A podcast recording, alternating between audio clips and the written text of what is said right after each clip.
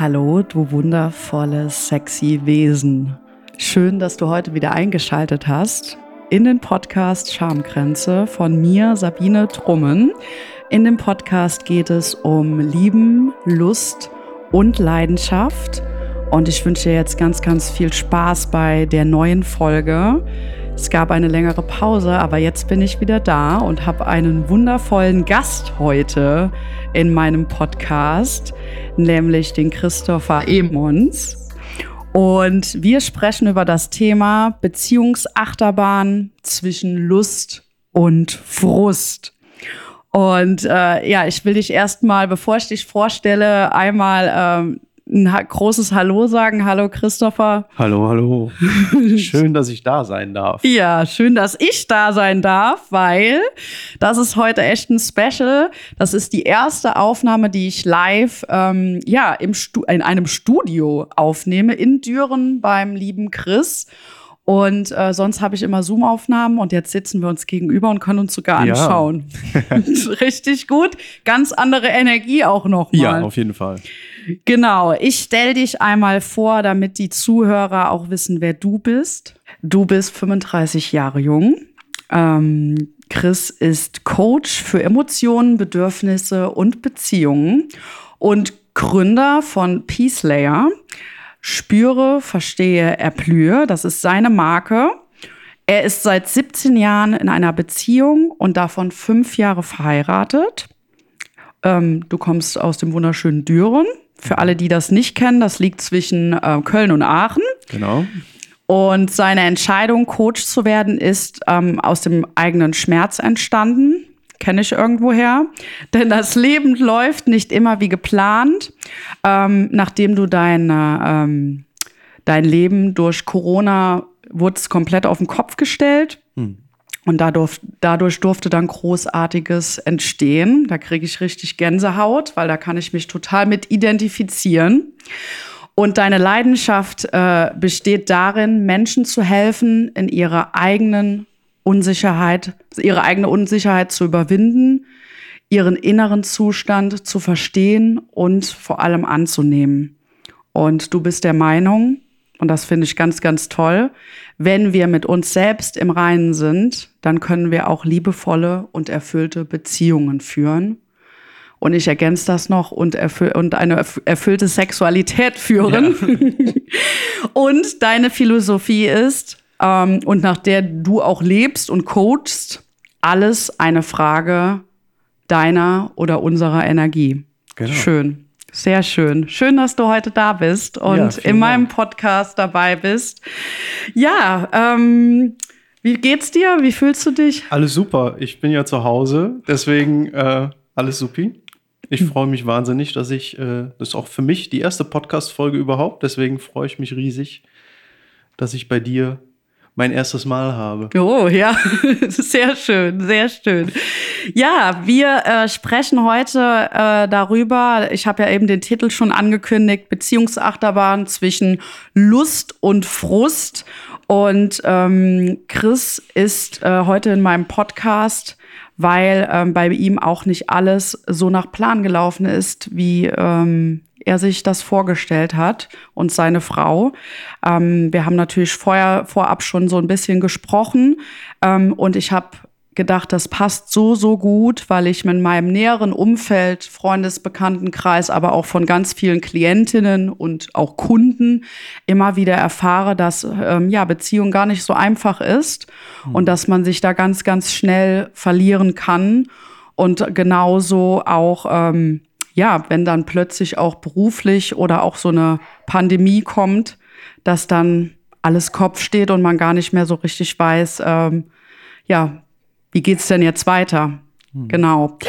Und deswegen meine erste Frage an dich. Ähm, erzähl doch gern mal ein bisschen, wie das bei dir war, ähm, was bei euch die letzten Jahre so los war und wie du auch ähm, ja die Entscheidung getroffen hast, dann Coach zu werden. Genau. Mhm. Ja, wo fange ich an? ähm, ich fange mal vor Corona an. Ähm, ich war ganz lange als Veranstaltungstechniker tätig und äh, über zehn Jahre in der Branche unterwegs. viel von der Welt gesehen, ähm, viele Menschen kennengelernt, immer viel mit Menschen auch zu tun gehabt, ähm, auch eine ganz wunderbare Zeit gehabt. Doch mit der Zeit habe ich irgendwie gemerkt, dass mich das überlastet. Ne? Du bist immer weg. Mhm. Ähm, deine Beziehung leidet darunter, Freundeskreis, Familie, das kommt alles irgendwie zu kurz. Meistens am Wochenende wahrscheinlich auch. Absolut, ja. Dann, wenn andere frei haben, hast du gearbeitet so. Und ja, ähm, das hat dann mittelfristig dazu geführt, dass ich mich in dem Job nicht mehr wohlgefühlt habe. Und ähm, ja, da ich da nicht so schnell eine Veränderung reinbringen konnte, weil man ja auch irgendwie in seinen Mechanismen so gefangen ist, so vor allem im Job, äh, ist das ja gerne mal so ein Thema, äh, dass man da die Sicherheit nicht aufgeben will für was Neues. Und ähm, ja, dann bin ich dann mir nichts, dir nichts, ohne dass ich äh, das bewusst wahrgenommen habe, ähm, in Burnout gerutscht. Und äh, das sage ich aus heutiger Perspektive. Als das damals so war, war mir das noch nicht so klar, was da gerade passiert. Äh, ich habe mich einfach nur unwohl gefühlt, war dann auch längere Zeit krank und ähm, ja, äh, wollte auch tatsächlich nicht mehr zu meinem Arbeitgeber zurück. Und ähm, ja, dann habe ich mich dazu entschieden oder mich überwunden, könnte man eigentlich eher sagen, um da so ein bisschen rauszukommen, ähm, einen neuen Job anzutreten. Und das habe ich dann auch gemacht, äh, in der gleichen Branche, aber dann ähm, mit festen Arbeitszeiten und äh, an einem Ort. Also ich war nicht mehr flexibel unterwegs. Ja, das war mir dann aber dann erstaunlicherweise sehr schnell äh, zu langweilig, äh, woraufhin ich entschieden habe, mich selbstständig zu machen in dem Bereich. Was mir auch sehr, sehr gut getan hat, weil ich dann einfach nochmal auf, aus meiner Komfortzone rausgegangen bin und ja, einfach auch so ein bisschen was, Wachstum gespürt habe in der Zeit, ja, also persönlichen Wachstum vor allen Dingen. Und ähm, das lief richtig gut. Es hat richtig gut getan, diese Bestätigung für einen selbst, so du traust dich diesen Schritt zu machen und es lief einfach. Es hat finanziell gepasst, ich hatte genug Aufträge, es hat Spaß gemacht, ich war mein eigener Chef, ja. Cool. Ja. Und dann kam Corona. Und dann war das schneller vorbei, als ich gucken konnte. Ich hatte drei richtig gute Monate. Also ich habe mich tatsächlich drei Monate vor Corona erst selbstständig gemacht. Und ähm, mit dem ersten Lockdown war das quasi auch schon mehr oder weniger das Todesurteil für meine Selbstständigkeit, weil, wie ja alle wissen, Veranstaltungen gab es keine mehr, gar keine. Und ähm, ja, dann stand ich da und wusste nicht weiter. Und das war dann nach meinem Burnout, was übrigens 2018 war, was, falls ich das noch nicht erwähnt hatte. Nee. Also dann knapp zwei Jahre später stand ich wieder an diesem Punkt, dass sich dieses Loch aufgetan hat. Und dann ist mir langsam klar geworden, dass ich mal ein paar Sachen angehen muss, die mir bisher entweder im Verborgenen waren oder ich halt bewusst nicht dran wollte. Und so habe ich dann quasi das ganze Jahr 2020 eigentlich damit verbracht, mich selbst kennenzulernen nach 35 Jahren. Schön. Und habe da ganz, ganz viele wunderbare Erkenntnisse sammeln dürfen, die dann am Ende dazu geführt haben, dass ich meine Spiritualität entdeckt habe. Spiritualität ist ja ein sehr umfangreicher Begriff. Ich weiß nicht, was Spiritualität für dich bedeutet. Ganz viel mit Energie, ähm, aber auch Meditation, ähm, bei mir zu sein im Hier und Jetzt ist für mich Spiritualität. Ja, und noch ganz viele tolle andere Sachen, mit Menschen mich zu verbinden, die auch spirituell sind. Und ähm, ja, da ähm, auch so ein bisschen das Gesetz der Anziehung. Das ist für mich, finde ich, auch äh, Spiritualität. Also alles, was ich Positives denke und in mein Leben ziehe. Ja, genau. Okay. Ja, Und da- für dich? Äh, sehr ähnlich tatsächlich. Ähm, ich muss gestehen, dass ich vorher zur Spiritualität keine guten Gedanken hatte. Also gut ist es nicht richtig ausgedrückt. Ich hatte eigentlich gar keinen Bezug dazu. Kenn das ich, das ja. trifft es eigentlich viel mehr. Also ich hatte keine schlechten Gedanken dazu, aber für mich war das eher so, ja, okay, Esoterik, äh, Verrückte. Reiki, ja, äh, der kosmische Klaus äh, ist am Senden und ich gucke irgendwie eine Stunde in die Kerze und danach bin ich glücklich. So, ne? ähm, In die klassischen Glaskugel. Ja, die genau. Ja, am besten dabei noch ein Räucherstäbchen an, so und dann, äh, ja. Auf jeden Fall ähm, habe ich halt gemerkt, dass das viel mehr ist als das. Oder eigentlich, noch besser ausgedrückt, gar nichts mit dem, was ich gerade alles aufgezählt habe, zu tun hat. Sondern eigentlich viel mehr, ähm, ja, sich selbst kennenlernen. Alles, was, also Spiritualität, wenn man es frei übersetzt, Spirit, Geist. Alles, was geistig ist, alles, was nicht anfassbar ist. Was ich über mich selbst erfahren kann, was über das Körperliche hinausgeht, das ist für mich alles Spiritualität. Und ähm, ja, und die ganzen Sachen, die du eben auf, aufgezählt hast. Ne? Mhm. Ähm, was ein ganz wichtiger Bestandteil geworden ist in der Zeit, ist auf jeden Fall Meditation, habe ich zu der Zeit für mich entdeckt. Und ähm, ja, das war natürlich, also für mich eine ganz wunderbare Erfahrung, weil ich es kennenlernen durfte, was es bedeutet, in so einem Zustand zu sein. Mhm. Und da kommen ja auch so einzelne Blubberblasen in einem hoch. Ähm, es hatte aber auch einen Negativaspekt und der bezieht sich auf mein Umfeld, weil in Mhm. dem Moment, wo ich meine Spiritualität entdeckt habe und gemerkt habe, was mir gut tut und was nicht, habe ich natürlich auch angefangen, gewisse Verhaltensweisen von mir selbst zu hinterfragen. Mhm. Und ja, nachdem ich sie hinterfragt habe, habe ich dann auch irgendwann Antworten darauf gefunden und habe dann angefangen, anders zu leben und habe andere Sachen gemacht, als ich vorher gemacht habe. Ich habe zum Beispiel mit Yoga angefangen. Mhm. Ich habe äh, auf einmal Sport. Ich war vorher nicht unsportlich so, aber ich habe wirklich regelmäßig angefangen, Sport zu machen. Ich habe angefangen, mich anders zu ernähren. Es waren so ganz viele Schritte. Ich habe aufgehört zu rauchen. Mhm. Ich trinke seit über zwei Jahren keinen Tropfen Alkohol mehr. Das ist alles keine Voraussetzung, die irgendwas mit Spiritualität zu tun haben. Aber das sind alles Fakten, die in den letzten, ich sag mal, drei Jahren mein Leben verändert haben. Mhm. Und Was hat dein Umfeld? Wer, wer Genau. Ist, genau, wer ist dein Umfeld? Deine Frau wahrscheinlich. Exakt. Und deine Freunde, Bekannte, Familie. Richtig, genau. Ähm, ja, wo fange ich da an? Also ich, ich glaube, am, am ehesten reden wir über die Beziehung. Ja, oder? genau, Ja. genau darum Ähm, geht's. Ja, in der Beziehung war das am Anfang erstmal seltsam, aber nicht für mich. ähm, meine Frau, äh, sie heißt Svenja, du kennst sie. ja. Sie ähm, hat genauso wenig wie ich im Vorfeld irgendwelche Bezugspunkte. Also wir kommen beide aus Familien, wo Spiritualität oder überhaupt persönliche Weiterentwicklung sich mit sich selbst beschäftigen. Das sind alles Fremdwörter, ja. Kenne ich auch Ähm, nur zu gut. Was aber ja auch gar nicht schlimm Noch nicht, ist. mal, noch nicht mal Religion Bewertung. oder Glaube im Allgemeinen, irgendwas, also nichts davon hatte irgendwie großartig Bedeutung. Und deswegen war das auch für sie erstmal alles so ein bisschen fremd. Und wenn du jetzt in der Beziehung jemand bist, der auf einmal anfängt, Dinge anders zu machen, du hast ja vorhin schon erwähnt, wir sind seit 17 Jahren zusammen, also zu dem Zeitpunkt waren wir im, ich glaube, im 14. Jahr. Ne? Das ist ja nicht mal eben so. Und wenn du dann auf einmal anfängst, Dinge anders zu machen, dann fängt natürlich der Partner an, sich zu fragen, okay, gefällt mir das hier gerade? Also bin ich noch in der richtigen Beziehung? So? Ne? Ja. Kann ich noch meiner Rolle hier gerecht werden? Und ähm, die gleiche Frage stelle ich mir natürlich dann auch in dem Moment, weil du willst ja dein neues Ich leben. Ja, du willst dich ja, ja, ich sag mal, in eine andere Richtung entwickeln. Und das führt dann schon mal zu Reibereien, beziehungsweise zu Unstimmigkeiten. Der eine erklärt den anderen für bekloppt. Wenn du auf einmal da äh, auf, dem, auf dem Kissen sitzt, im Schneidersitz und machst die Augen zu und bleibst da eine Stunde sitzen, dann ist das erstmal für den anderen so, was soll das jetzt? So, okay, Meditation, ja, aber warum? Ne?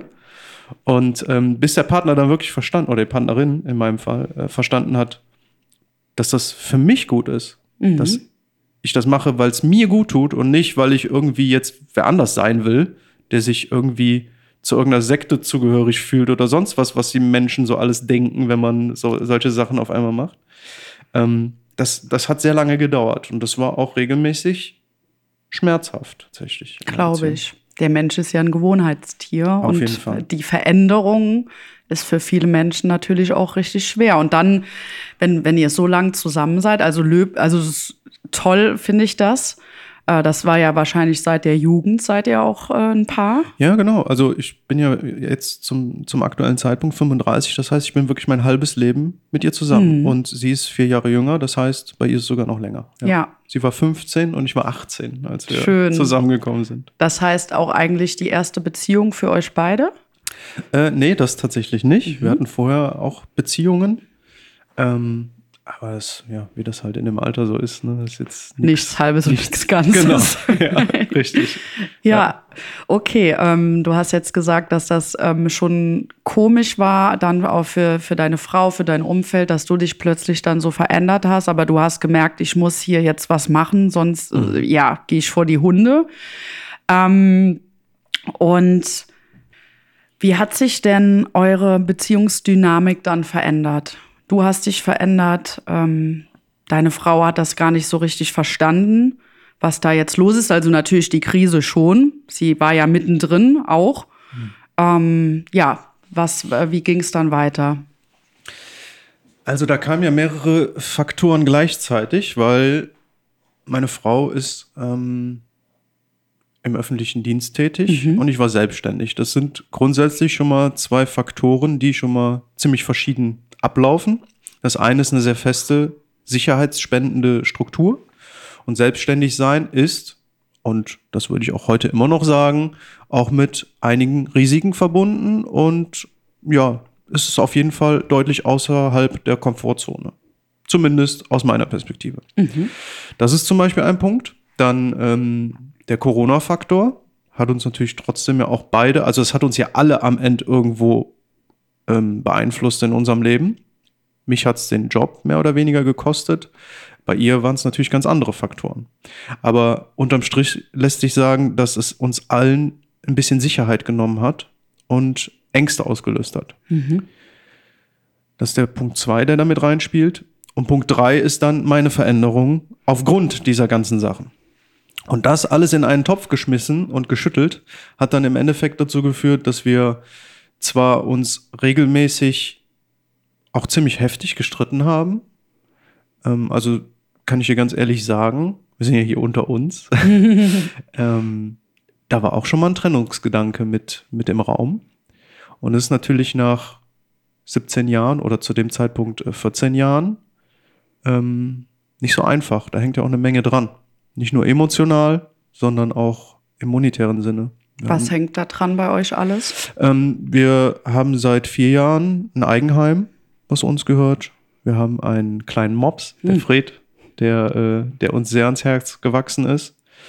Ähm, der spielt da eine Rolle und halt alles andere, was so rausfällt, wenn du das Haus umkippst, was da so drin ist. Ähm, auch an Arbeit, wir haben das hier komplett renoviert. Äh, die ganze Liebe, Schweiß, mhm. Blut, alles, all das hängt da dran. Ähm, die Familien mhm. gegenseitig. Ähm, ihre Familie ist mir natürlich genauso ans Herz gewachsen wie meine eigene. Ähm, ihre Schwester zum Beispiel ist mitunter, eigentlich könnte ich sagen, ist meine beste Freundin, ist meine kleine Schwester am Ende. Und ähm, das sind dann alles so Faktoren, die da ja auch eine Rolle spielen, wenn man sich trennen würde, dass das unter Umständen dann auch alles nicht mehr so ist, wie es mal war. Mhm. Das heißt, man trennt sich ja am Ende nicht nur von einem Menschen, sondern von fünf, sechs, sieben, acht, neun, zehn Menschen. Also ich weiß jetzt nicht genau, wie viele es sind ja. auf ihrer Seite, so müsste ich jetzt zählen. Aber ähm, das spielt da natürlich auch mit rein. Mhm. Ne? Und dann natürlich auch der Punkt, wie geht dann mein Leben weiter, wenn ich den Weg jetzt alleine gehe? Deine Frage war ja ursprünglich, was denn da so für Dynamiken entstanden sind. Ja. Das Ding ist, dass ich mich zu der Zeit oft gebremst gefühlt habe, meine Veränderung zu leben. Mhm. Und das hat sie gleich, gleichzeitig fühlen lassen, dass sie auch was tun muss. Ohne dass ich das konkret gesagt hätte oder erwartet hätte. Aber in dem Moment, wo einer in eine Richtung geht, muss der andere für sich die Entscheidung treffen, gehe ich in die gleiche Richtung oder lasse ich das sein? Und sie hat ganz lange keine Entscheidung getroffen. Mhm. Also weder in die eine noch in die andere Richtung. Das, was ich gemacht habe, war ihr fremd, also gab ihr nicht genug Sicherheit. Ihren eigenen Weg zu gehen, wollte sie aber auch nicht. So. Und für mich war ganz klar, dass ich nicht wieder zurück möchte zu dem, der ich mal war. Weil ich diesen ganzen Schmerz einmal auf dem Tisch hatte. Ich habe den behandelt, ich habe da drauf geguckt und wollte nicht wieder in meine alten Verhaltensmuster. Und die waren natürlich auch in der Beziehung da. Ne, du kannst dir vorstellen, dass ähm, so ist es zumindest bei uns und ich denke, das ist bei euch ähnlich. Ihr seid ja auch schon sehr lange zusammen ähm, dass so jeder seine Rolle in der Beziehung hat. Ja. Und wenn du, wenn du deine Rolle verlässt, weil du in deiner Energie steigst, dann, ähm, ja, dann muss der andere irgendwie, ich, ich, ich vergleiche das gerne mit zwei Polen, mhm. Plus und Minus. Wenn der eine Pol in eine andere Richtung geht und seine Polarität unter Umständen verändert, dann fühlt sich der andere in der Dynamik automatisch dazu gezwungen, auch seine Polarität zu ändern, damit es noch passt, damit die Anziehung noch da ist. Richtig. Weil Plus und Plus stößt sich ab. So. Ja. Oder Minus und Minus ebenso. Ne? Und diese, diese Dynamik, ähm, die hat nicht mehr funktioniert. Die war, da war irgendwie der Wurm drin. So. Mhm. Weiß nicht, ob du das vielleicht von dir auch kennst. Ich kenne, ich kenne, äh, also ich habe, ähm, ich kann ja da mal gerade einwerfen, mein Partner ist ähm, glücklicherweise sehr reflektiert. So habe ich den schon kennengelernt. Also der war immer weiter als ich. Und ich habe ja auch 2019 im Januar, wo wir uns ja auch kennengelernt haben beim Tobi Beck auf dem Mastermind-Treffen in Aachen, Ostbelgien, ähm, das war ja mein erster Schritt in die Persönlichkeitsentwicklung mhm. und auch durch das Buch vom Tobias Beck, Unbox mhm. Your Life. Das hat ja mein ganzes Leben verändert. Und aber auch mein Mann, weil der mich äh, da immer mitgezogen hat. Also ich sage immer, das war mein Mentor, auch mhm. irgendwo heute noch. Er hat halt Probleme, das selber umzusetzen, aber er kann, kann ja. äh, sehr, sehr gute Tipps geben und auch Impulse und hatte immer einen Rat für mich. Äh, und da bin ich so, so dankbar für. Und deswegen haben wir uns da auf einer gewissen Ebene auch gefunden und sind durch viele Krisen selber auch jetzt durchgegangen, gerade im letzten und vorletzten Jahr. Deswegen kann ich total nachempfinden, wie du dich fühlst oder ihr euch fühlt du und Svenja. Und ich erlebe das ja auch im Freundesbekanntenkreis auch. Also da sind so sehr, sehr viele Paare, wo der eine sich auch auf den Weg macht mhm. in die Richtung persönliche Weiterentwicklung oder Seminare besuchen mhm. und die andere Person da ähm, vielleicht gar kein Interesse hat oder halt auch den Horizont nicht und das ist echt schwer. Und das kriege ich immer wieder erzählt und deswegen bin ich da so dankbar und da könnt ihr ja auch richtig stolz drauf sein. Also da mhm. kommen wir später zu, wie mhm. das Ganze ausgeht. Wir wollen ja ein bisschen die Spannung hochhalten, ob ihr überhaupt noch zusammen seid. Wer weiß. ähm, aber da bin ich sehr, sehr dankbar für, dass ich da ähm, den Partner habe, der da auch ständig gewillt ist, sich auch mit mir weiterzuentwickeln und nicht irgendwo stehen bleibt. Ähm, klar, ich habe den manchmal vielleicht so ein klein bisschen überholt, jetzt, dass ich auch Coach bin, aber wir wir sind immer auf Augenhöhe und ich nehme ihn da mit und er mich auch. Und er hat mhm. jetzt auch immer so, so tolle Sachen da für mich im Petto, wo ich denke, huh, woher weiß der das? Mhm. Ja, genau. Aber seine Eltern sind auch sehr spirituell, deswegen äh, habe ich da mhm. ein tolles Background auch an Familie. Genau. Mhm. Ähm, erzähl mir mal, ähm, wie, wie waren die Kommunikationen in der Zeit? Ähm, wo ihr ähm, ja euch nicht so gut verstanden habt. Konntet ihr überhaupt kommunizieren? Ja, also dadurch, dass wir während dieser Zeit auch Unterstützung hatten. Ne, du sagtest eben, dass du ähm, mit deinem Partner jemanden hast, der auch gewillt ist, nach vorne zu blicken und an sich zu arbeiten. Ähm, das Glück habe ich tatsächlich mit Svenja auch. Mhm. Auch wenn das vielleicht eben am Anfang nicht so rübergekommen ist. Aber ähm, wir sind schon lange gemeinsam auf dem Weg. Wir haben auch schon ähm, ein Jahrescoaching zusammen mhm. absolviert, wo unsere Kommunikation sich auf jeden Fall sehr krass verändert hat. Der Schwerpunkt dieses Coachings lag eigentlich auf Innenwelt erkunden, mhm. noch nicht mal so sehr auf der Beziehung. Also wir haben das quasi zwar zusammen gemacht, mhm. auch in der Gruppe mit zehn Leuten, aber jeder für sich. Also es ging nicht um uns, sondern jeder für sich mhm. quasi. Und ähm, da sind wir auch über uns hinausgewachsen. Das hat sehr, sehr viel auch nicht nur jedem Einzelnen gebracht, sondern auch der Beziehung in der Kommunikation. Weil in dem Moment, wo wir mehr über uns selbst wussten, konnten wir natürlich auch anders sagen, was uns gerade beschäftigt. Also wir haben im, Endeffekt gelernt, ähm, unser, unsere Innenwelt irgendwie dem anderen zu beschreiben, sodass der das wiederum nachempfinden kann und so dann im Endeffekt Meinungsverschiedenheiten aus dem Weg geht, ne? mhm. ne? indem man dann quasi Verständnis hat, Toll. anstatt äh, Erwartungen. Also Erwartungen gegen Verständnis eintauschen. Quasi. Ja, toll. Und ähm, wie, du warst ja auf deinem Weg schon und wie hast du ähm, vielleicht das auch als Tipp oder Impuls für die Zuhörer mitzugeben, wenn da jemand auch gerade in derselben Situation ist? Mhm. Wie hast du Svenja dazu gebracht, dass sie dann auch mit in dieses Coaching reingeht? Weil das ist ja auch ein großer Step. Oder war, war sie da wirklich von Anfang an doch dann offen für? Ähm Ganz ehrlich? Es war genau andersrum. Ah, aha. Es war genau andersrum. Also sie, sie hat dich mit, äh, ja. Ja, mhm. wir sind damals über ein, oder sie ist über ein NLP-Seminar auf äh, unseren Coach aufmerksam geworden. Mhm. Und das war der erste Impuls, den wir dort hatten. Mhm. Danach hat sie ein Einzelcoaching dort gebucht. Und dann wurde ihr das Langzeitcoaching angeboten. Mit der Option, das auch zu zweit zu machen. Und das war kurz nach meinem Burnout 2018. Also ähm, mein, mein Burnout, das war Ende des Jahres. Und Anfang 19 kam sie mit dem NLP-Seminar um die Ecke. Das haben wir dann zusammen gemacht. Das war am Wochenende. Und das hat im Endeffekt auch gar nicht so viel ausgelöst, muss ich dir ganz ehrlich sagen. Ich kann mich auch kaum noch an irgendwas davon erinnern. Ähm, aber das war dann ein, das, das war der erste Dominostein. Und äh, der Impuls, nach innen zu gucken, kommt eigentlich mehr von Svenja als von mir, Okay. muss ich ganz ehrlich sagen. Also sie war diejenige, die das initiiert hat Mhm. und die auch das Coaching damals dann gebucht hat und dann haben wir das gemacht.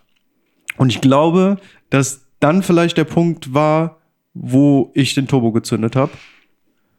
Was nicht heißt, dass sie nicht weitergemacht hat. Auf gar keinen Fall. Die, sie ist seitdem genauso sehr auf dem Weg mit sich selbst wie ich.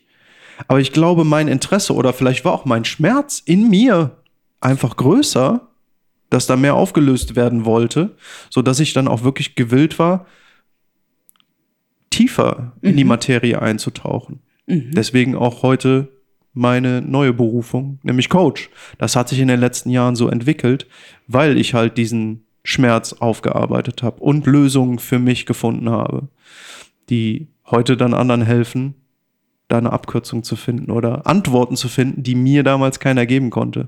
Ja. Weißt du? Das ist so, glaube ich, der, der Hauptpunkt. Und ähm, warst du erst abgeneigt davon oder hast dann auch so gedacht, als sie ähm, mit dem Langzeitcoaching oder mit dem Wochenendseminar kam, dass du da gesagt hast, oh nee, da bin ich gar nicht offen für oder so? Weil das höre ich immer wieder, dass der eine da wirklich Interesse dran hat, aber der andere Partner halt vielleicht nicht mitgeht. Hast du da einen Tipp, wie man da jemanden für vielleicht sensibilisieren kann? Also, um kurz auf deine Frage einzugehen, das muss jeder für sich selbst entscheiden, finde ich. Da äh, die Illusion zu haben, dass man da einen Einfluss drauf hat, egal wie lange man zusammen ist, ähm, finde ich, ist völlig deplatziert. Auch wenn wir gerne denken, dass wir äh, den anderen positiv beeinflussen möchten. Aber solange derjenige die Entscheidung nicht selber trifft, vergiss es. Du kannst niemanden bekehren. Ähm, das war auch für mich am Anfang, also als ich selber noch gar kein Coach war, ich war noch mitten im Coaching. Ich bin mit diesen ganzen Informationen da draußen geprägt, auch im Freundeskreis. Ähm, aber wollte am Ende keiner hören. Sagen wir es ganz ehrlich. Ähm, wenn man sich nicht bewusst dazu entscheidet, sich damit zu beschäftigen, dann trifft das jetzt nicht auf äh, freudige Erwartungen bei anderen. Es hat mich tatsächlich eine, eine, eine sehr enge Freundschaft gekostet, sowas. Ja, Ja? die denken, man wäre bekloppt. Die Also dachten, das- ich bin ja. in der Sekte. Wirklich. Okay. O-Ton. Ja, das ist kein Scherz. Und Äh, mein, mein damals bester Freund, Trauzeuge, gegenseitig, ist heute nicht mehr Teil meines Lebens. Mhm. Aber nicht, weil ich die Entscheidung getroffen habe, persönlich zu wachsen, sondern weil er die Entscheidung getroffen hat, das nicht zu tun. Oh, was ja so, vollkommen das okay ist meine ist. Mhm. Perspektive darauf. Das war natürlich auch schmerzhaft für beide, aber es ist am Ende so. Wenn die Energie nicht mehr matcht, dann muss man sich halt überlegen, zwingen wir uns jetzt beide dauerhaft in eine Rolle, die uns eigentlich nicht mehr gefällt? Und das, obwohl wir so lange befreundet waren? Mhm. Oder tun wir das eben nicht? Und wir haben uns dafür entschieden, das nicht zu tun, Mhm. weil das halt einfach nicht mehr gepasst hat. Was ich dazu sagen kann zu deinem ähm, damaligen besten Freund, also so kann es ja genauso gut in der Beziehung auch hätte laufen können. Ne? Also will, Ja, wenn man an dem definitiv. Punkt ist und sagt, hey, ich will da aber irgendwie mich verändern und weitergehen und der andere da vollkommen sich gegen sträubt, wird's in meinen Augen echt, finde ich, schwer. Jetzt ist es wieder da. Ja, ich glaube, siehst es ist wieder da. Ja, sehr Ja, gut. ähm, meine Frau hat sich nie dagegen gesträubt. Sie fand es halt nur ähm, anders. Ne? Da, da haben wir am Anfang schon drüber gesprochen, dass erstmal das, was fremd ist, ähm, einem keine Sicherheit gibt. Und deswegen hält man das erstmal so ein bisschen von sich fern.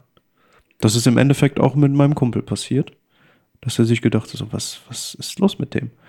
Und dann musst du für dich selber entscheiden, okay, bleibe ich jetzt einfach der, der ich bin und bin dann halt einfach unglücklich, aber dafür habe ich eine gute Beziehung?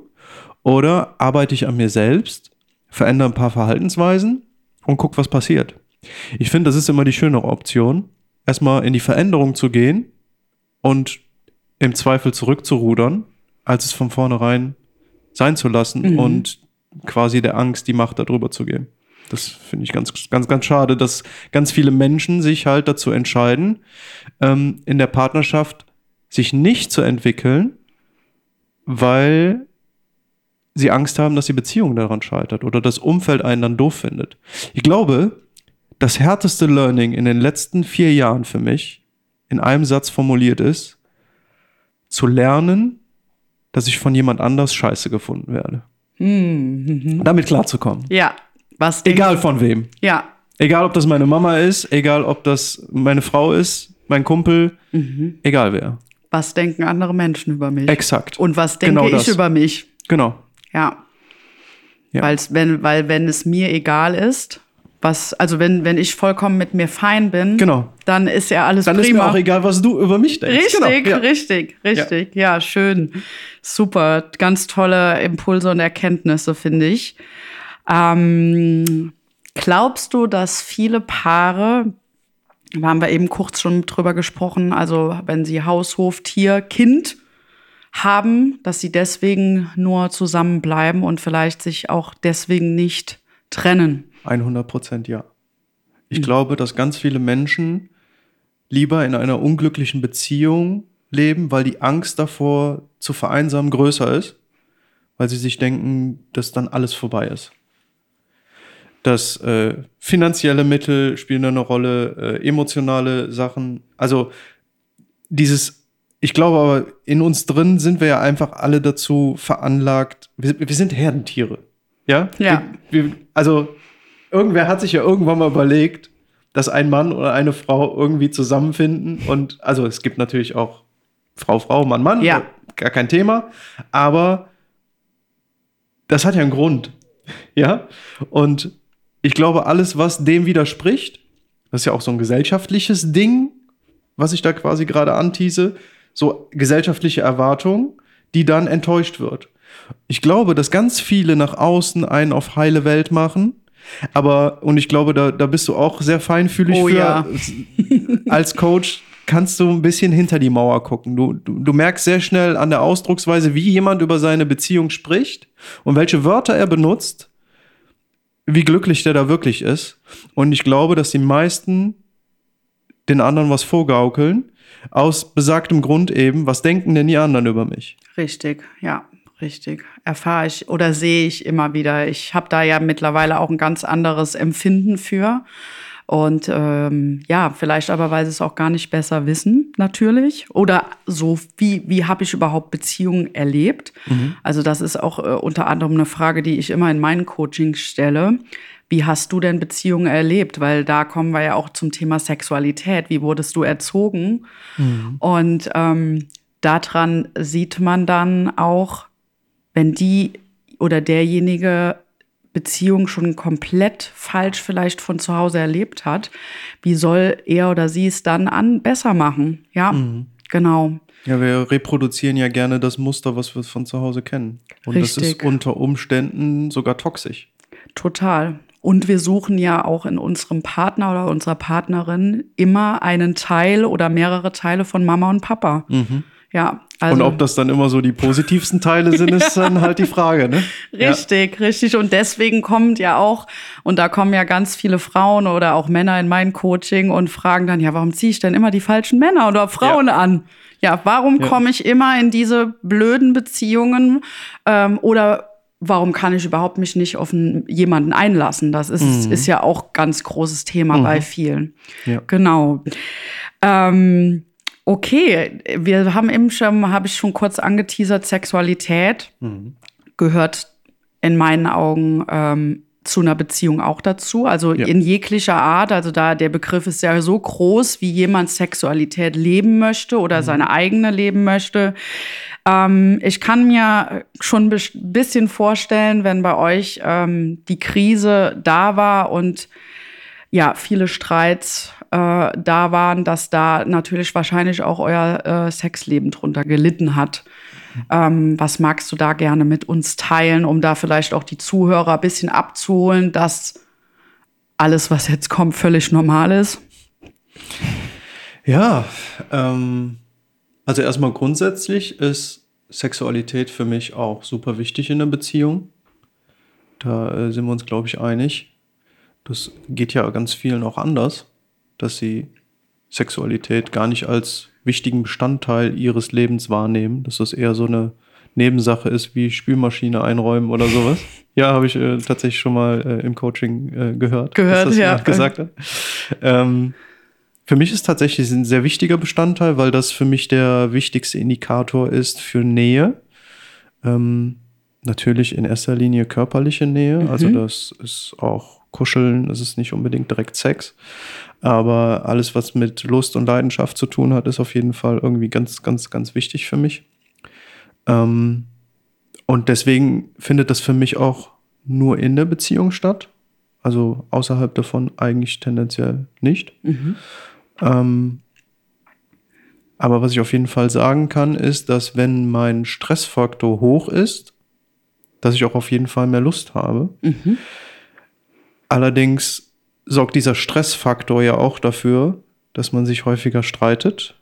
Und das schädigt wiederum das Vertrauen untereinander, Mhm. was dann wiederum dazu führt, dass man tendenziell sich voneinander abstößt und natürlich keinen Sex hat. Mhm.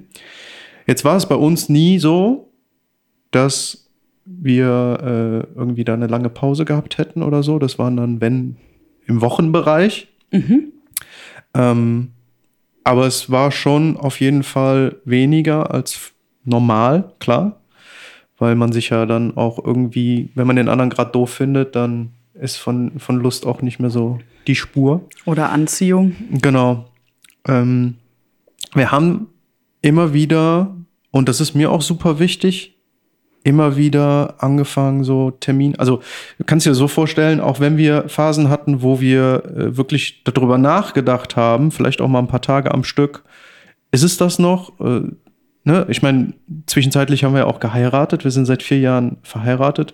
Das heißt, da ist ja dann auch nochmal so ein ich sag mal, rechtlicher, gesellschaftlicher Aspekt, der da on top kommt. Ist ja nicht nur einfach die Beziehung, sondern auch dann Scheidung etc. pp. Das Ja. kostet alles Geld. Äh, Anwalt, äh, das ist alles. Ah, ich will es mir gar nicht ausmalen am Ende. Ne? Das ist ja auch das Wertvolle, finde ich, an unserer Arbeit, dass man lieber den Weg geht und da in sich investiert, anstatt den ganzen anderen Scheiß zu machen. So sehe ich das nämlich. Ich- das ist total. nämlich, also aus einer monetären Sichtweise, der viel krassere und teurere Weg. Und von dem anderen hast du sogar noch was, weil du erkennst dich selbst dabei. Richtig. Ne? Das mal so am Rande. Vor allem, äh, ich sag mal, wenn man dann in der Scheidung geht und äh, danach irgendwann mal jemand Neues kennenlernt, dann wird's ja auch wahrscheinlich wieder Wird genauso. besser. Nee, Ja, wird Es wird genauso. eine 1 zu 1 Kopie. Richtig, Genau. richtig, weil man jetzt zieht ja wieder jemanden an, der ähnlich war wie sein Pa- wie der vorige Partner, also in den meisten Fällen, weil man ja wieder auswählt, hey, da hat irgendwas mit Mama und Papa zu tun. Ich, aber es Außer ist du, cool, Mhm. dass du es sagst, weil das ist einer der Hauptgründe, wenn wir dann so ein paar Tage hatten, die echt nicht cool waren und wir wieder irgendwie das Gespräch gesucht haben, dann war das ganz oft Thema. Mhm. Ja, was, was, was ist denn dann? Was passiert denn danach? Dass wir einfach für uns reflektiert haben, okay, jetzt gehen wir mal davon aus, unsere Wege trennen sich. Was machen wir mit dem Haus? Was machen wir mit dem Hund? Also erstmal die ganzen materiellen Dinge abgeklappert. Aber wie geht's denn für uns weiter? Was ist mit deinem Job? Was ist mit meinem Job? Was ist mit unseren Freunden? Was ist mit den Familien? Was ist mit ähm, Nähe? Ja, also für mich super wichtig, wenn ich nicht irgendwie einmal die Woche mit, mit ihr kuschel, dann habe ich Entzugsentscheidung. So, dann, äh, dann fehlt mir was. Ja. Und dann gehst du in eine neue Beziehung und was passiert dann? Was ist dann anders? Nämlich nichts. Genau nichts. Nur, dass es mit einem anderen Menschen passiert. Und es geht auch ganz vielen so, das hast du ja gerade auch schon gesagt, dass sie einfach in so eine Art täglich grüßt das Murmeltier im Beziehungsleben äh, hängen und da nicht rauskommen, weil sie immer denken, es liegt am anderen. Ja, richtig. Oder sie von der einen in die nächste Beziehung einfach reinschlittern, ohne Ja. sogar mal eine Pause zu Ja. haben, überhaupt das zu verarbeiten, was da gerade vielleicht die letzten äh, zehn Jahre abgegangen ist. Ja. Und ähm, einfach nur, weil sie nicht allein sein können, dann natürlich wieder mit dem Nächsten oder der Nächsten zusammen sind. Ja. Genau.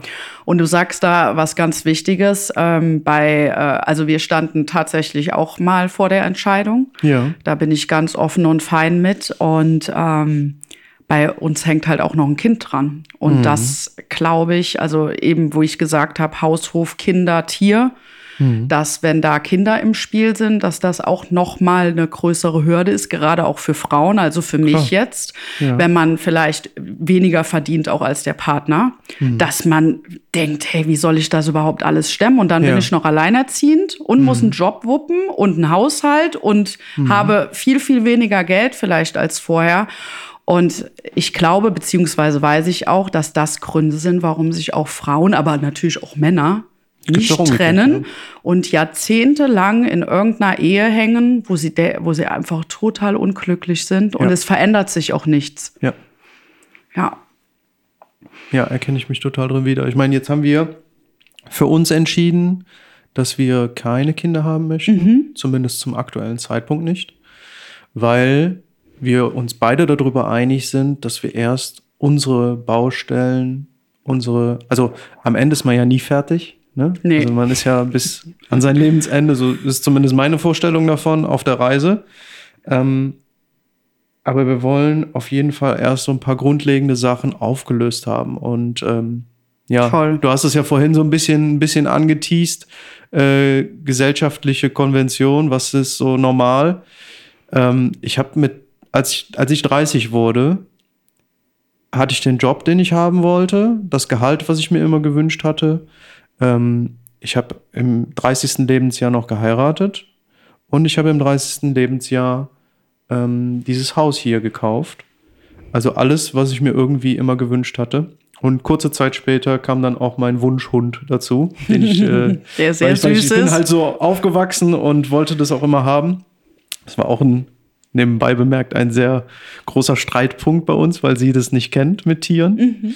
Aber äh, heute liebt sie ihn genauso wie ich.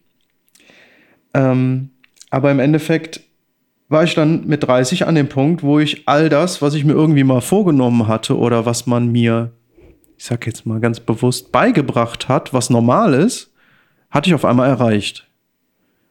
Ja, und dann? Was kam dann? Und dann bin ich erstmal in ein Loch gefallen, weil ich mir gedacht habe, okay, du hast jetzt mit 30 schon Dinge erreicht, die deine Eltern oder andere Bekannte irgendwie mit 40, 45, 50 erst hatten, weil die äh, entweder spät geheiratet haben oder ganz lange in Beziehungshopping gemacht haben oder äh, erst sehr spät ein Haus gekauft haben oder gar kein Haus gekauft haben, ne? weil muss man ja nicht, ist ja kein Muss. So, ähm, die haben immer ihr irgendwie ihr Ding gemacht, aber wann, wann sind die denn mal am Ziel? Habe ich mich immer gefragt. Was ist das Ziel? So. Und das hatte ich dann irgendwann für mich erreicht. Und dann wusste ich nicht mehr, Was kommt jetzt? Was kommt jetzt? So. Und das war auch erstmal schwierig so. Ich glaube, da bist du nicht der Einzige. Also Ja. da können ganz viele, die jetzt hier zuhören, da das bestimmt unterschrei unterschreiben, die auch äh, in unserem Alter sind. So die Vorstellung mit Anfang 20, so ich will heiraten, ich will eventuell Kinder, ich will Tiere, ich will ein Haus. Und die riesen Hochzeit haben und ja, und dann sitzen sie in ihrem Haus und was kommt jetzt? Ja, Ja, ich sehe das äh, in, in unserem Umfeld. Alle kriegen sie Kinder, alle, also wir waren relativ früh mit heiraten, verhältnismäßig. Ähm, obwohl ich mit 30 ja jetzt auch nicht mehr so zu jung war oder so, aber ähm, alle kriegen sie Kinder und dann fühlt man sich ja rein hypothetisch, fühlen sich ja ganz viele dann dadurch unter Druck gesetzt, weil das führt ja dann auch wieder dazu, dass es unbedingt, äh, nicht unbedingt im, im Freundeskreis noch alles miteinander harmonisiert ist. So, ne? Die Interessen, von denen die Eltern werden, entwickeln sich ja auch in eine ganz andere Richtung als die, die das nicht haben. So, und unser Freundeskreis besteht im Privaten aus Menschen, die keine Kinder haben. Okay, ja. Ganz natürlich, einfach ganz normal. In der Familie, also zum Beispiel äh, meine Schwägerin, also Svenjas Schwester, die haben Kinder und da, wir lieben die Kleine, wir, wir lieben auch Kinder. Ne? Es ist überhaupt nicht so, dass wir keine Kinder mögen oder so, aber wir haben halt irgendwie festgestellt, wir müssen nicht jedem gesellschaftlichen Trend hinterherrennen, damit wir dann das Bild von Glücklichsein erfüllen. Wir wollen selber bestimmen, was uns glücklich macht. Und wenn da gerade dazu gehört, kein Kind zu haben, dann ist das so. Vollkommen fein. Und ähm, ja, auch, auch ja, diese Sicherheit mit Job und so selbstständig sein, das habe ich auch vorhin schon mal gesagt, ist ja auch mit gewissen Unsicherheiten verbunden. Aber das ist meine Definition von Freiheit. Mhm. Und das ist mir auch super wichtig, dass ich die leben kann, weil ich mich gerade in einem Job und da vielleicht an der Stelle noch mal was über dich gesagt. Ich habe so Respekt davor, dass du deinen öffentlichen Dienst gequittiert hast. Ja. Beamtentum aufzugeben ist äh, das ist der Hammer. Wirklich. Danke. Respekt. Ja, das war auch ein langer, langer Prozess, aber ich bin sehr, sehr glücklich. Und die Folge, die kommt auch noch, die ha- habe ich euch versprochen. Aber der richtige Zeitpunkt war noch nicht, dass ich es gefühlt habe.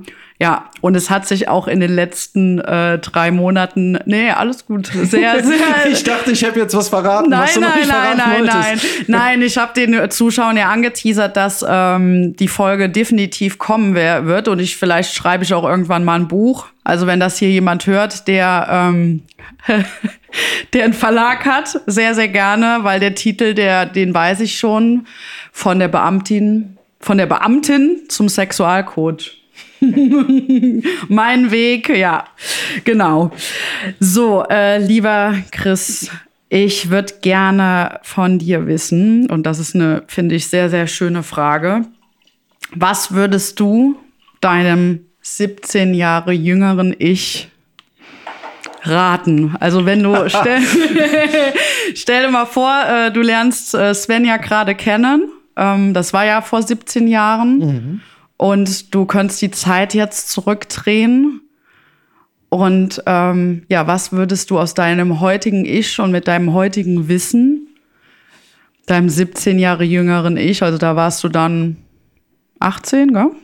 Ja, Ja, genau. raten, ähm, ja. wie, der, wie der Christopher von damals jetzt durch die Welt gehen würde. Du wirst es wahrscheinlich nicht glauben, aber ich würde keinen einzigen Schritt anders machen.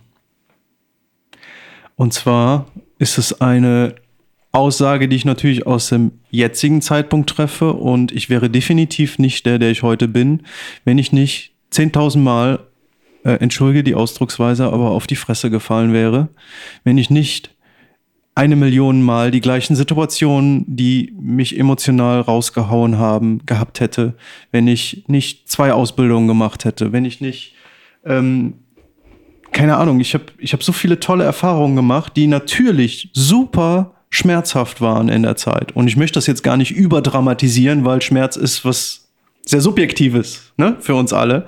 Aber für mich waren da echt Sachen dabei, wo ich gedacht habe, ich habe echt keinen Bock. Ich will, ich will so nicht leben. Das ist so scheiße alles. Aber es hat immer irgendwie sein Gutes. Das weiß man natürlich immer erst nachher. Aber heute sitze ich hier vor dir und sag, ich würde nichts anders machen. Nichts. Schön. Wie ist das bei dir? Ich spiele den Ball einfach mal zurück.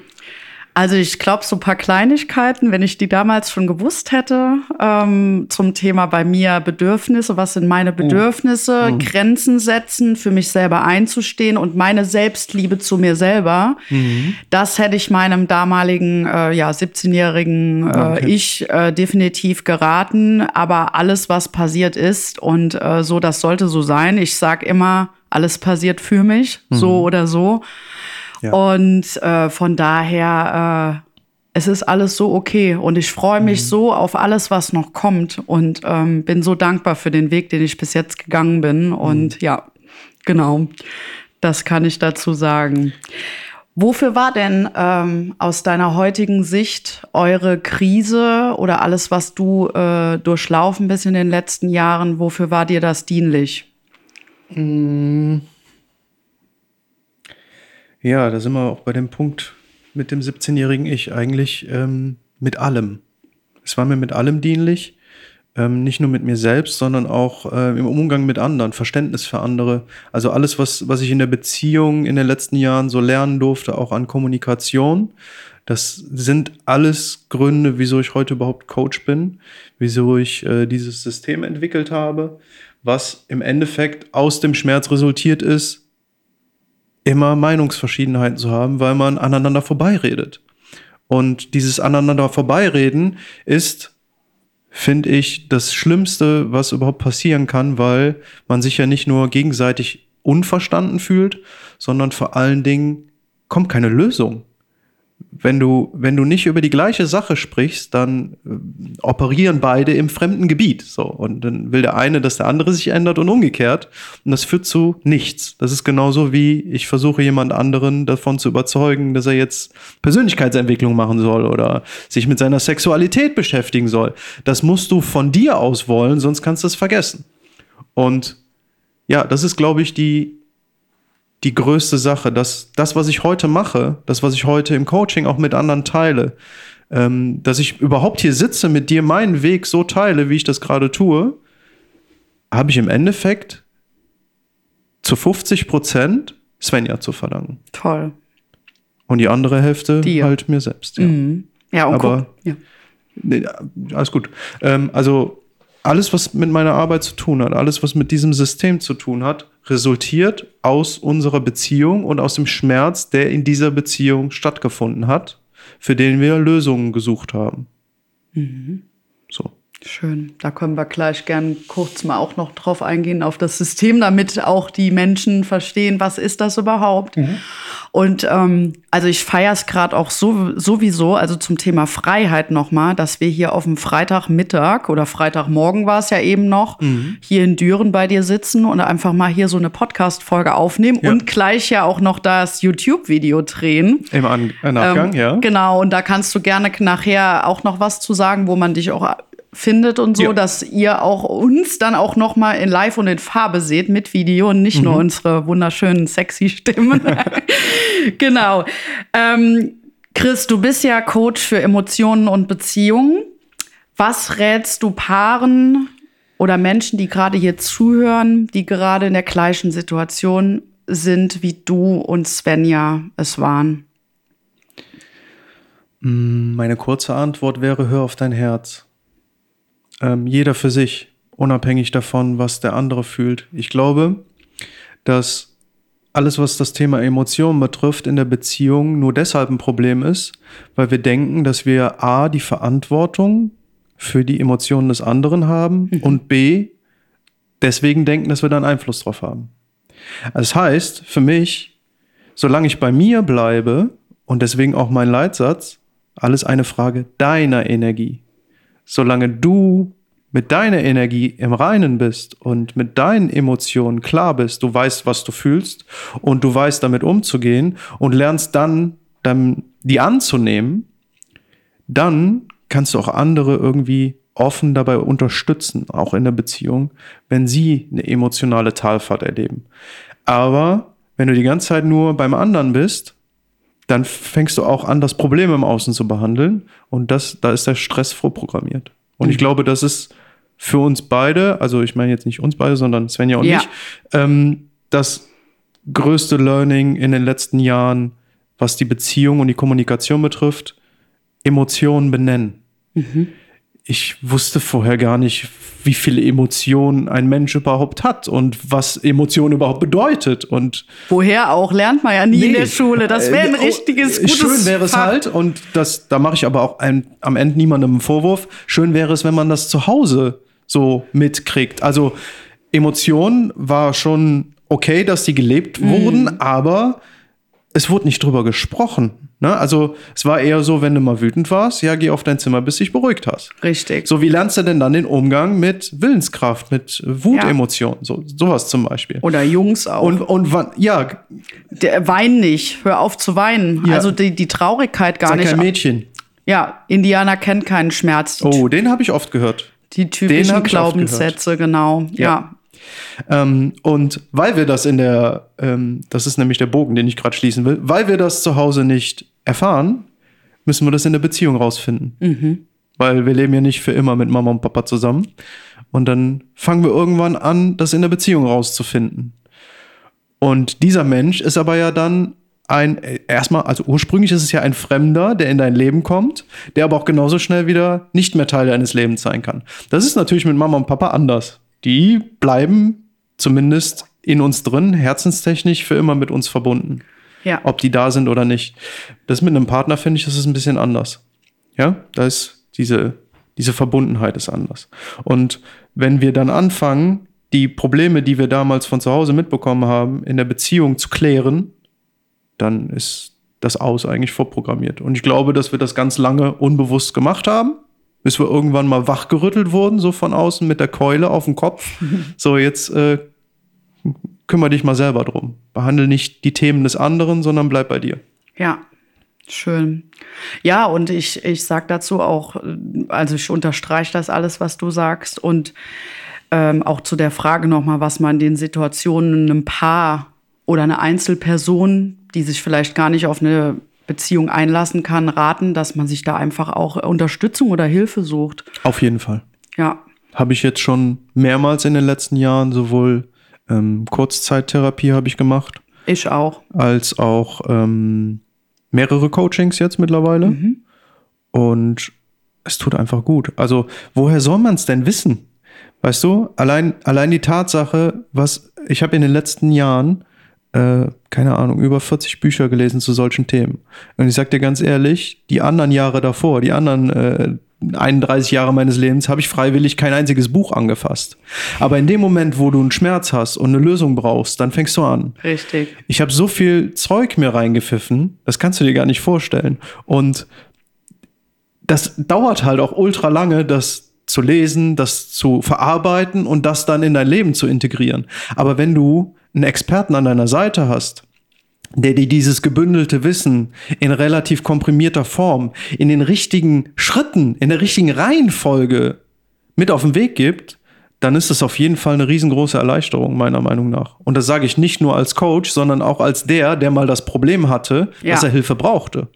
Und dann brauchst du halt mal jemanden, der dich an die Hand nimmt und sagt so, lauf mal da lang, statt in die andere Richtung. Richtig. Schön gesagt. Gut, dann sind wir kurz vor dem Ende und ähm, du hast ja in meinen Podcast schon reingehört und ich stelle am Ende immer eine Frage. Wo liegt denn deine Schamgrenze? Meine Schamgrenze. Einfach ganz spontan. Das ist echt. Ich wusste ja, dass da so eine Frage kommt, ne? Aber jetzt. Das muss Boah. nix, nichts in, in die sexuelle Richtung sein, das kann Nee, auch. Äh, Mhm. da, da, da ist auch wirklich nicht viel Charme, was das betrifft. Ähm, wo du echt. wo ich mich wirklich verschäme, ja.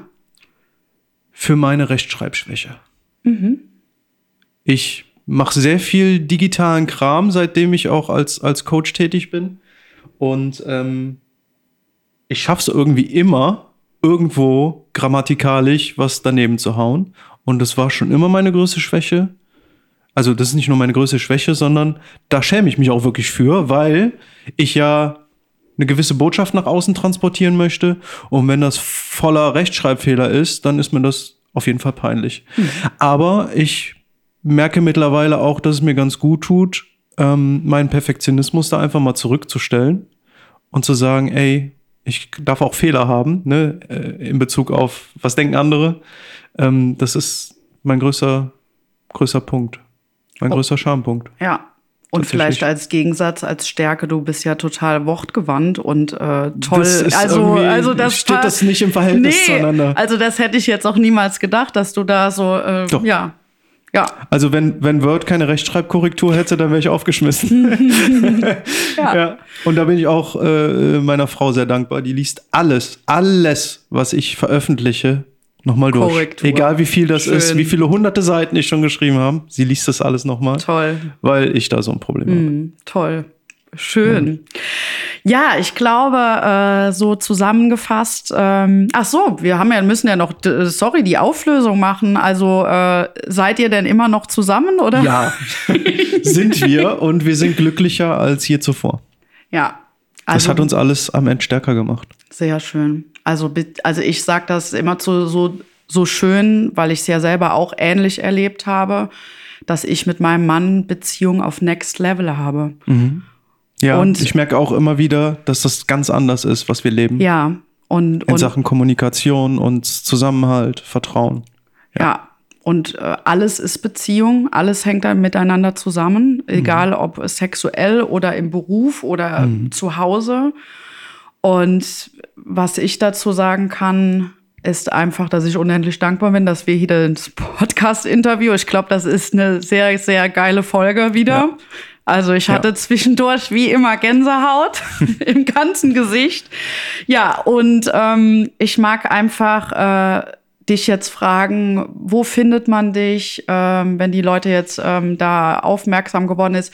Willst du ganz kurz noch ähm, was zu dem System sagen oder wo die Menschen das finden, dich finden? Ähm, ja, also finden könnt ihr mich unter ähm, @peacelayer auf Instagram und auch auf YouTube. Ich habe einen eigenen YouTube-Channel, wo ich äh, auch immer mit diesem System arbeite. Also wenn ihr was über das System an sich, also Peace Layer an sich erfahren wollt, dann am ehesten auf Instagram, auf YouTube und natürlich auf meiner Website www.peacelayer.de. Mhm. Da findet man so eigentlich alle Infos darüber, über mich und das System.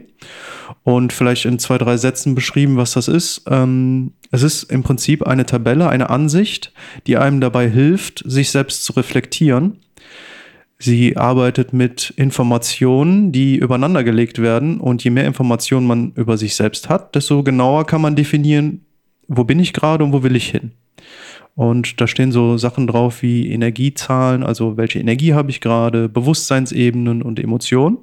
Und anhand derer kann man dann sehr schnell selbstreflektiert handeln und ähm, ja, einfach sein, sein Leben positiver gestalten. Und vielleicht noch als letzte Anmerkung dazu, das ist einer der Game Changer gewesen in unserer Beziehung. Diese Tabelle hängt mehrfach im Haus, die hängt unten in der Küche und wenn wir Themen haben, dann reflektieren wir gemeinsam darüber, weil wir dann etwas haben, was wir außerhalb von uns betrachten können. Und ähm, ja, das ist dann Mittel der Kommunikation, wo ich sagen kann, so, mir geht's gerade so und so und der andere dann weiß, ah, das ist da, auf der und der Ebene und das hat den und den Grund und so. Cool. Sehr, sehr, sehr hilfreich auf jeden Fall. Ja, und ähm, das ist halt so mein Ding. Schön. Super. Ich danke dir. Ich werde alles in den Show Notes natürlich verlinken, äh, auch zu mir natürlich. Und ähm, ja, ich würde jetzt einfach dich noch mal zum Abschluss fragen: Was hast du noch, was was du was du gern teilen willst?